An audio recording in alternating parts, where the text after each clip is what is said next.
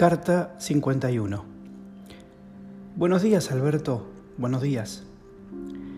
Se incorporó de su cama hacia su mameluco gris con vivos rojos, por enésima vez, como todos los días. Abrió el cajón de la mesita de luz repleta de cartas, entrelazándose los sobres, las láminas, las pegatinas de colores, como un arco iris perturbado y expectante.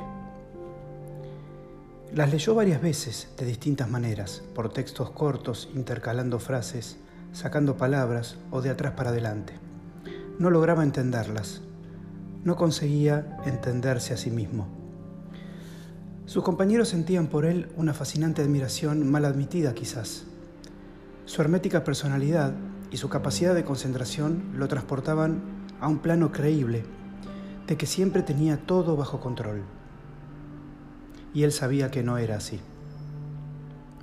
Caminó todo el trayecto hacia el lugar de las visitas, sin dejar de saludar a quien se le cruzara. Iba impecable, bien peinado, sus manos límpidas. Eh, no permitían dilucidar que sus trabajos en carpintería eran brillantes. Cada compañero tenía algún objeto elaborado por Alberto. Lo amaban y él no conseguía entender por qué. Ocurrió un día que en un debate sobre la fama, sobre el público conocimiento, que directa e indirectamente eran temas que le rozaban de cerca, Alberto se mostró impávido, parecía palidecer, como a punto de desmayar. Repentinamente se sentó alejado del resto y así la atención de todos se focalizó en él. Alberto se incorporó, se paró en su propia silla, apuntó con su dedo índice al grupo de reflexión y con voz clara y firme dijo, Sí, soy conocido, soy notorio. En poco tiempo nadie me recordará y en realidad soy solo uno más. Y volvió a quedarse petrificado en su sitio como ido, como muerto en vida. Continuó su trayecto hacia la sala, atravesando varios pabellones. Seguía sin comprender el reconocimiento de todos, de todos aquellos que lo rodeaban. Levantó la cabeza y la observó radiante. Sus ojos color café brillantes la impactaron. Apenas lo vio, comenzó a sonreír. Ella se presentó con su nombre y le contó cómo supo de él. Alberto, le traje esta torta, está riquísima. Gracias, pero no puedo aceptar, balbució Alberto, no está permitido aquí. Perdón, no quise importunarlo. No hay nada. ¿Tú eres? Carla respondió con ansiedad. Ah, sí, te recuerdo. ¿Me has traído una nueva carta? Sí, esta vez es diferente. ¿Será que aparecer en las redes sociales la convierte en una persona segura? pensaba Alberto lamentando la afirmativa de esa respuesta. Esta carta cuenta, agregó Carla, lo que significa para mí tu pertenencia a este mundo. Es referencial, no temas. Alberto se quedó inmóvil, recordó las cientas cartas de amor que recibió por tantos años pero el desafío de Carla lo atrapaba. Es que necesitaba al menos algo que le permita entenderse. Se despidió agradecido sin lograr trazar una línea sobre su ser. Asesino, despiadado, cruel, monstruoso, condenado a perpetua, con ataques psicóticos, en contraposición de su ser sensible, generoso, amable y por sobre todas las cosas querido por sus propios compañeros de prisión por tantas mujeres que inexplicablemente lo idolatraban y le escribían de todas partes del mundo. Ya en su celda, con la carta de Carla, que lo miraba con firmeza, volvió a relatar mentalmente lo sucedido. El hecho ocurrió al final del día. Patricia, como todas las noches, salió de su trabajo a las 20 horas. Yo quise sorprenderla ese día con aquel perfume que le encantaba, pero por sorpresa no caminó, no caminó hacia, Coronel Díaz, sino que dobló por el pasaje en Sagasti. Supuse yo que fue para hacer alguna compra. Breves minutos después apareció un hombre vestido de negro. Patricia lo abrazó con franca alegría y juntos tomaron un taxi. Aún recordaba la atención de los policías que lo detuvieron al escuchar su relato incontenible de confesión. Patricia y yo éramos inseparables, bailábamos, disfrutábamos con nuestras meras presencias éramos salvajes, cautos, químicamente explosivos, mansamente silenciosos y siempre conectados.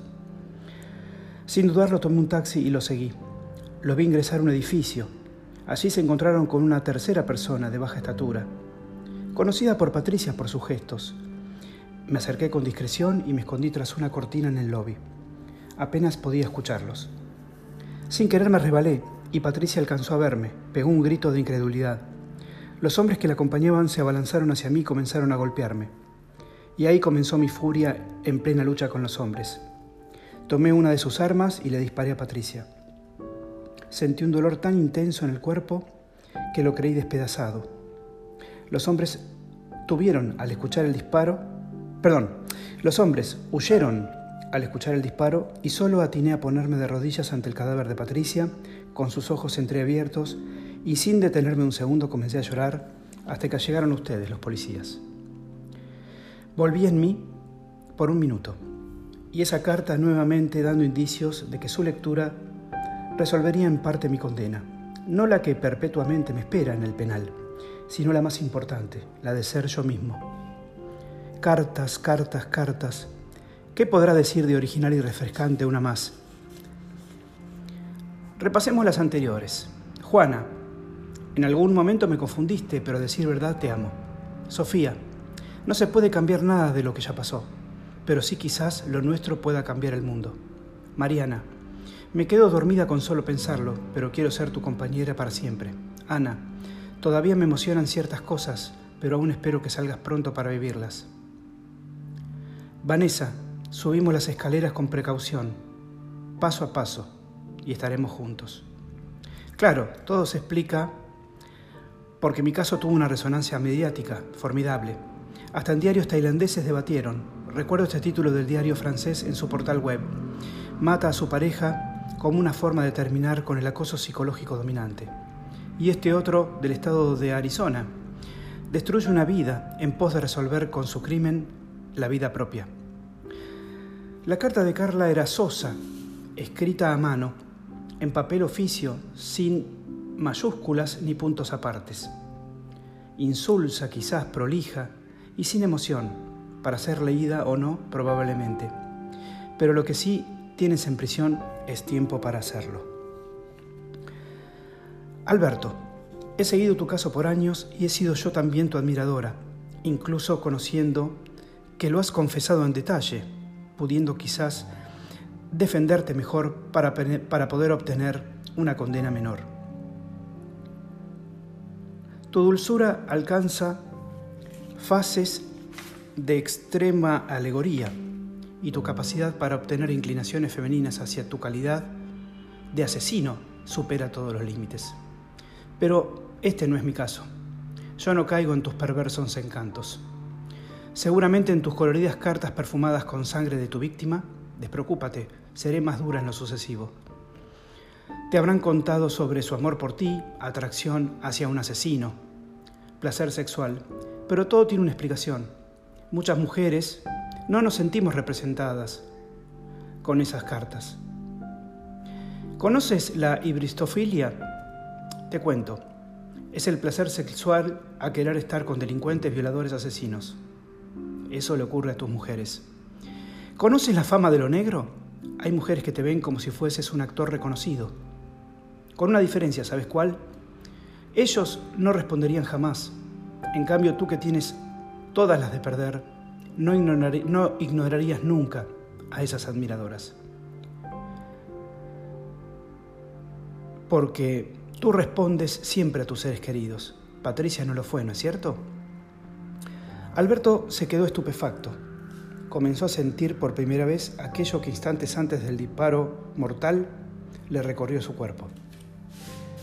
Alberto querido, cualquier mujer que te plantee una relación en este contexto es falsa. Tú no puedes salir libre, lo que nunca harías daño a nadie, ni siquiera a tus fans. Generas relaciones seguras gracias al peso de tu condena, ¿lo ves? Muchas de esas mujeres, Alberto, y cotéjalo con tus cartitas rosas, han sido abusadas de niñas, han sentido ira en sus vidas y no han podido actuar, así como lo has hecho tú, con la decisión de apretar ese gatillo. Estar en relación estar en relación contigo es liberador para ellas. Ellas han querido disparar como tú y no han podido. Sos un asesino porque has matado. Y provocás sin pasar, desapercibido, sin proponértelo. Alberto se quedó en shock. Dobló la carta en cuatro partes y la introdujo en su sobre, con un ceño fruncido y meditando cada párrafo. Cerró un instante los ojos y sintió una pequeña, mínima, volátil satisfacción de aquel insatisfecho que satisfactoriamente cruel se considera un don nadie. Por fin leo las primeras y únicas palabras en el centro de este profundo oasis. Ni femicida ni amoroso, ni cruel ni ídolo. Por fin alguien que me dice y me dimensiona con aproximación a mi ser de pobre tipo.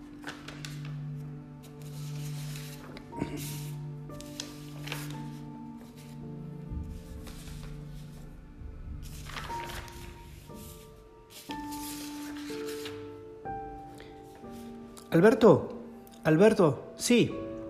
Prepárate para la cena. En cinco minutos salimos al pabellón. Perdón. Alberto, sí. Prepárate para la cena. En cinco minutos salimos al pabellón comedor. Gracias, Carlos. Aguarda unos minutos. Ya voy. ¿Cómo te sientes hoy? preguntó Carlos, percibiendo un intenso halo incierto en la faz interna de Alberto. Bien, Carlos, quizás redimido, tal vez en mi centro. Te felicito, qué insólito para ti. Fue el día de hoy la visita, ¿no es cierto? Te escuché nombrar a una tal Carla. ¿Quién era? indagó Carlos. No lo veas tan así, Carlos. No es la primera vez que sucede estar en el pabellón de visitas y no encontrar a, nadie esperándome, ¿no?